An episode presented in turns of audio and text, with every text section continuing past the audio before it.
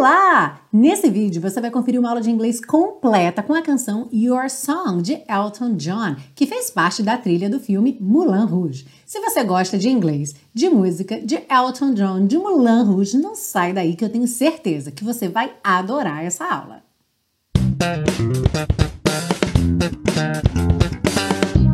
Olá! Seja muito bem-vindo, muito bem-vinda a mais uma aula da série Aprenda Inglês com Música, que te ensina inglês de maneira divertida e eficaz no YouTube e também em podcast.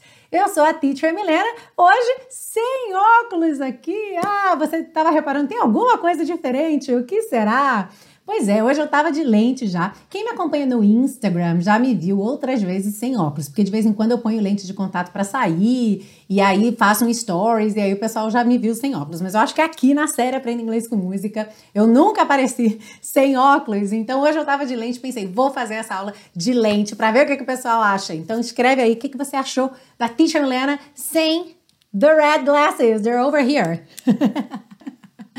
e hoje a aula de número 98, Can You Believe It? Class 98, Your Song. Essa canção lindíssima de Elton John que curiosamente já foi gravada pela Lady Gaga, que teve aqui na série Aprenda Inglês com Música na aula passada, com Shallow, a canção vencedora do Oscar. Pois é, Lady Gaga já gravou Your Song, canção de Elton John, numa coletânea que o próprio Elton John organizou e convidou vários cantores, vários artistas para regravar então canções de sua autoria.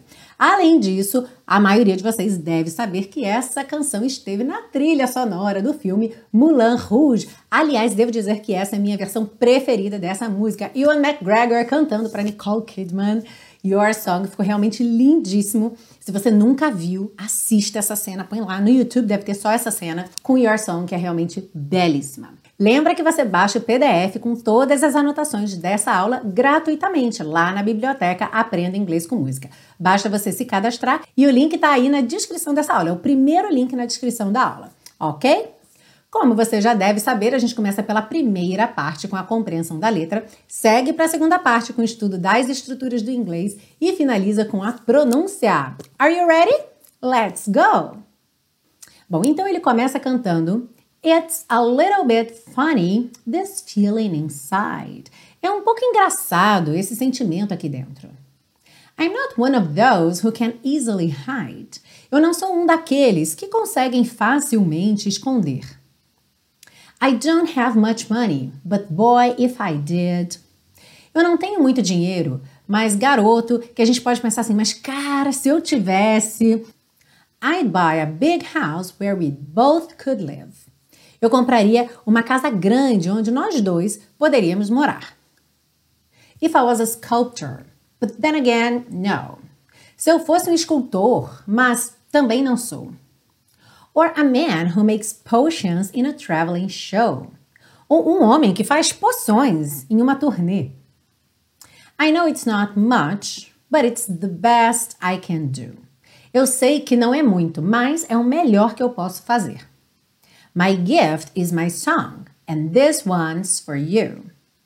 E aqui a gente tem um duplo sentido porque gift tanto significa presente, como também um dom. Como ele veio falando de outros talentos que ele não tem, ele não é um escultor, ele não é um homem que faz poções. Então, quando ele diz My gift is my song, a gente pode entender que meu dom é minha música, ok? Mas também mantém o duplo sentido de meu presente é minha música, ok? E esta é para você. Lembrando que song é diferente de music, ok? E aqui é song, porque quando você fala de uma música, uma canção, é sempre uma song. Music é a forma de arte, mas ela não é contável. Remember? Seguindo aí. And you can tell everybody this is your song. E você pode dizer para todo mundo que essa é sua canção. It may be quite simple, but now that it's done, ela talvez seja bem simples, mas agora que está feita, agora que está pronta, I hope you don't mind, I hope you don't mind. Eu espero que você não se importe, espero que você não se importe. That I put down in words, que eu ponha em palavras. How wonderful life is while you're in the world. Quão maravilhosa é a vida enquanto você está no mundo. E aqui nessa parte é como se ele estivesse contando como que a canção foi feita. I sat on the roof and I kicked off the moss. Eu sentei no telhado e chutei o musgo. Well, a few of the verses, well, they've got me quite cross. Bem, alguns dos versos, bem, eles me deixaram bem irritado. But the sun's been quite kind while I wrote this song. Mas o sol foi bem generoso enquanto eu escrevia essa canção. It's for people like you that keep it turned on. É para pessoas como você que o mantém aceso. So, excuse me for getting, but these things I do. Então me desculpe por esquecer, mas essas coisas eu esqueço. You see, I've forgotten if they're green or they're blue. Veja você, eu esqueci se eles são verdes ou azuis. Anyway, the thing is, what I really mean. Enfim, o negócio aqui, o que eu realmente quero dizer Yours are the sweetest eyes I've ever seen. Os seus são os olhos mais doces que eu já vi. Oh! Muito, muito lindinha, não é? E aí, tá gostando dessa aula? Já lembrou de deixar o seu like? Muito importante, aliás, eu avisar aqui, se você já lembrou de deixar o seu like, infelizmente você não pode likear novamente. Pois é, se você aperta duas vezes o like, você anula o like que você tinha dado antes. Olha só que coisa estranha, né? Pois é, então, se você já deu o like, muito obrigada, não precisa dar o like de novo, mas é claro, você ainda pode compartilhar com seus amigos, compartilha lá no Facebook, Manda o link para aquele grupo de amigos no WhatsApp, compartilha aí com todo mundo. Agora, se você ainda não deixou seu like, dá o like aí e lembre, claro, de se inscrever no canal, assim você fica sabendo toda vez que um vídeo novo for postado aqui no canal Teacher Milena. E se você é um verdadeiro fã, uma verdadeira fã da série Aprenda Inglês com Música, se você ama esse projeto e quer me ajudar a fazer, quer fazer esse projeto junto comigo, saiba que você pode se tornar um super colaborador ou uma super colaboradora desse projeto. É isso mesmo. E você pode fazer isso de duas formas diferentes. Uma delas é comprando o super pacotão, que são as 42 aulas das duas primeiras temporadas que ficam disponíveis para você para download, ou seja, para acesso offline, nos três formatos em que a aula é disponibilizada: áudio, vídeo e PDF. A outra possibilidade é fazer uma doação de qualquer valor pelo PayPal ou pelo PagSeguro. O link está embaixo, tanto para a compra do super pacotão quanto para colaborar fazendo uma doação. E eu vou adorar ter você fazendo a série Aprenda Inglês com Música de mão dada junto comigo. Vamos seguir agora para a parte 2, com o estudo das estruturas do inglês. Na frase If I was a sculptor, but then again, no, se eu fosse um escultor, mas também não sou.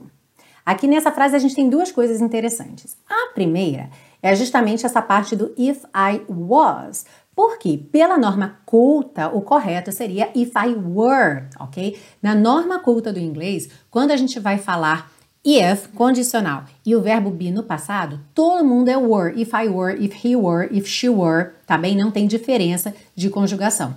Porém, em contextos mais informais, é muito comum as pessoas reproduzirem a conjugação do passado. Então, como o passado de I am é I was, elas acabam falando if I was. A mesma coisa para he e she. If he was, if she was, ok? Mas lembra que pela norma culta seria were para todo mundo.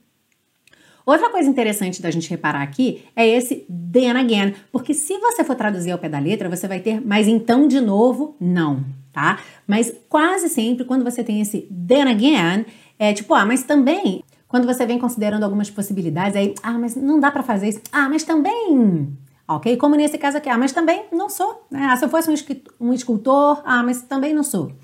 É uma expressão que você não vai usar assim com tanta facilidade. Eu percebo que é uma expressão que você precisa ter um pouquinho mais de intimidade com ela. Mas é bacana você saber pelo menos reconhecê-la, tá? Mesmo que você ainda não use já inicialmente, mas que você quando vir escrito em algum lugar but then again, você não pense mais então de novo, ok? E sim, mas também, ok? Seguindo aí, a gente vai aprender uma porção de coisas com essa frase agora. So excuse me for getting, but these things I do. Então vamos lá. Na tradução, então me desculpe por esquecer, mas essas coisas eu esqueço. Bom, De cara, você já reparou que ele está usando o verbo to excuse com sentido de desculpas, o que é muito comum em inglês, tá? Então lembra que a princípio a gente pensa em excuse me como com licença, o que se mantém, tá bom? Mas é muito comum também usar o excuse me como pedido de desculpas. Só que to excuse é um verbo, certo? Quando você diz então excuse me, você está usando o verbo to excuse e o objeto me. E aí, quando você usa esse verbo to excuse para pedir desculpas, você tem três possibilidades diferentes de organizar essa frase. Olha só. Objeto mais gerúndio, que seria justamente a que foi usada na música. Excuse me for getting. Uhum. Outra possibilidade também correta. Objeto mais for, preposição, mais gerúndio. E aí você teria então excuse me for forgetting, o que fica aí mais próximo do desculpe-me por esquecer. E a gente ainda tem uma terceira possibilidade, que é usar o adjetivo possessivo mais gerúndio. E aí seria excuse my forgetting, ok? Excuse my forgetting. Essa terceira opção acaba dando uma tradução mais parecida com me desculpe o meu esquecimento do que me desculpe por esquecer. Mas no fim das contas você acaba tendo as duas possibilidades aí de tradução, tá bem? E uma coisa muito interessante é que esses três exemplos, essas três possibilidades de pedir desculpas usando o verbo to excuse, vão valer também para os verbos to forgive, que é o perdoar, e também o pardon, ok? Que é uma outra opção ali do perdoar, um pouco mais formal, um pouco menos usado no dia a dia, mas todas essas formas que você viu com o verbo excuse pode ser então pardon e também forgive. Uhum. De repente você ficou se perguntando, poxa, e o sorry? Será que eu posso também fazer todas essas combinações com o sorry? Não, porque o sorry não é verbo. To excuse, to forgive, to pardon são todos verbos. Sorry não é um verbo, tanto que você diz I am sorry. Você usa ele com o verbo to be, ok? Então, quando você for usar sorry mesmo para pedir desculpas e você for dizer desculpe por pontinho, pontinho, no caso aqui, esquecer, você vai usar I'm sorry for forgetting, ou seja, vai colocar a preposição for e vai colocar o gerúndio, ok? I'm sorry for forgetting, but these things I do. Então, assim ficaria a letra da música se ele, ao invés de usar excuse me, usasse sorry, alright? Outra coisa que pode ter chamado a sua atenção nessa frase é que ele diz: So excuse me for getting, but these things I do. E na tradução, me desculpe por esquecer, mas essas coisas eu esqueço e não essas coisas eu faço. Então vamos lá.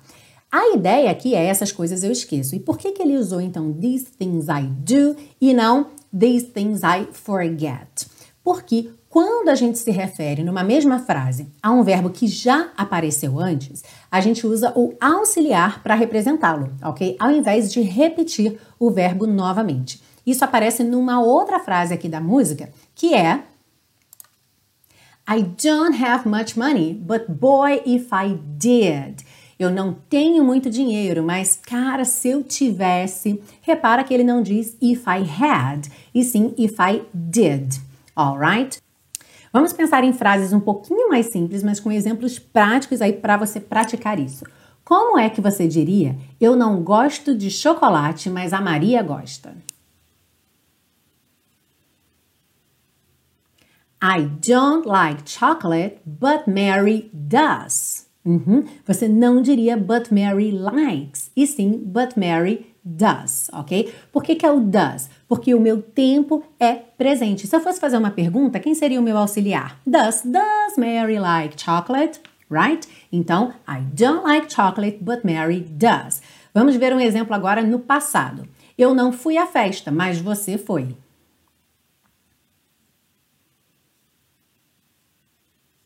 I didn't go to the party, but you did ok? Eu não falaria I didn't go to the party, but you went, e sim you did. Agora o auxiliar é o did, porque a minha frase está no passado. Got it? E aí, o que é que você aprendeu ou revisou nessa parte 2 das estruturas do inglês? Conta aí para mim nos comentários, que eu vou adorar saber o que é que você está aprendendo de novo ou revisando, reforçando aí nos seus conhecimentos de inglês. E para você que curte muito a série Aprenda Inglês com Música, gosta do meu jeito de ensinar, mas acha que esses conteúdos já são um pouquinho avançados para você, queria mesmo uma coisa que começasse do zero, que te pegasse pela mão, passo a passo no inglês, eu quero te convidar a conhecer o curso intensivo de inglês da Teacher Milena.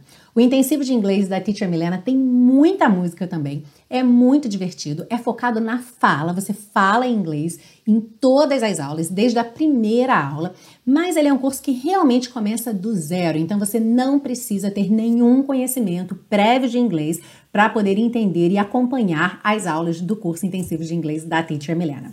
Por outro lado, se você não for um aluno totalmente iniciante, já tiver estudado inglês, seja sozinho ou em escolas de idiomas, mas ainda não consegue formar suas próprias frases, manter uma conversação, ter aí um nível de inglês funcional que realmente te resolva para fazer suas coisas em inglês, seja viajar, seja passar uma entrevista de emprego, fazer uma prova de certificação internacional, mudar-se para fora do país, se candidatar a um mestrado, a um doutorado. Então, com certeza, esse curso também é para você. E você pode ver lá no site depoimentos de alunos que já tinham feito 5, 6, 7 cursos de inglês diferentes e ainda não tinham conseguido falar inglês. E conseguiram isso com o intensivo de inglês da Teacher Milena. O link está embaixo para você ir lá, ver esses depoimentos, saber mais sobre o curso e também deixar seu nome na lista de espera para ficar sabendo assim que abrir uma nova turma. Vamos seguir agora para a parte 3 com as dicas de pronúncia para deixar você cantando Your Song bem bonito. Começando então, It's a little bit funny. Essa palavra little, pensa que esse T fica rarará e você interrompe o som no L, ok? Então, little, little. Então, it's a little bit funny. This feeling inside. I'm not one of those, one of those who can easily hide.